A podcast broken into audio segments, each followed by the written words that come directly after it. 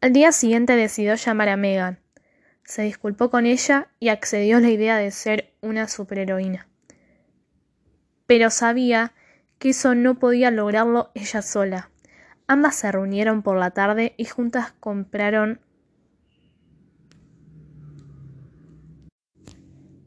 revistas y diarios en un kiosco sobre información de la organización. Luego fueron a la casa de Jenny para buscar información por las noticias publicadas en Internet. Al anochecer, las chicas ya tenían una pila inmensa de recortes de revistas y hojas impresas. Durante la semana siguiente, unieron toda esa información y tenían algunos datos de donde se podía encontrar las primeras personas personas las cuales ayudan a la joven Jenny, o mejor dicho, Lady Golden Crow.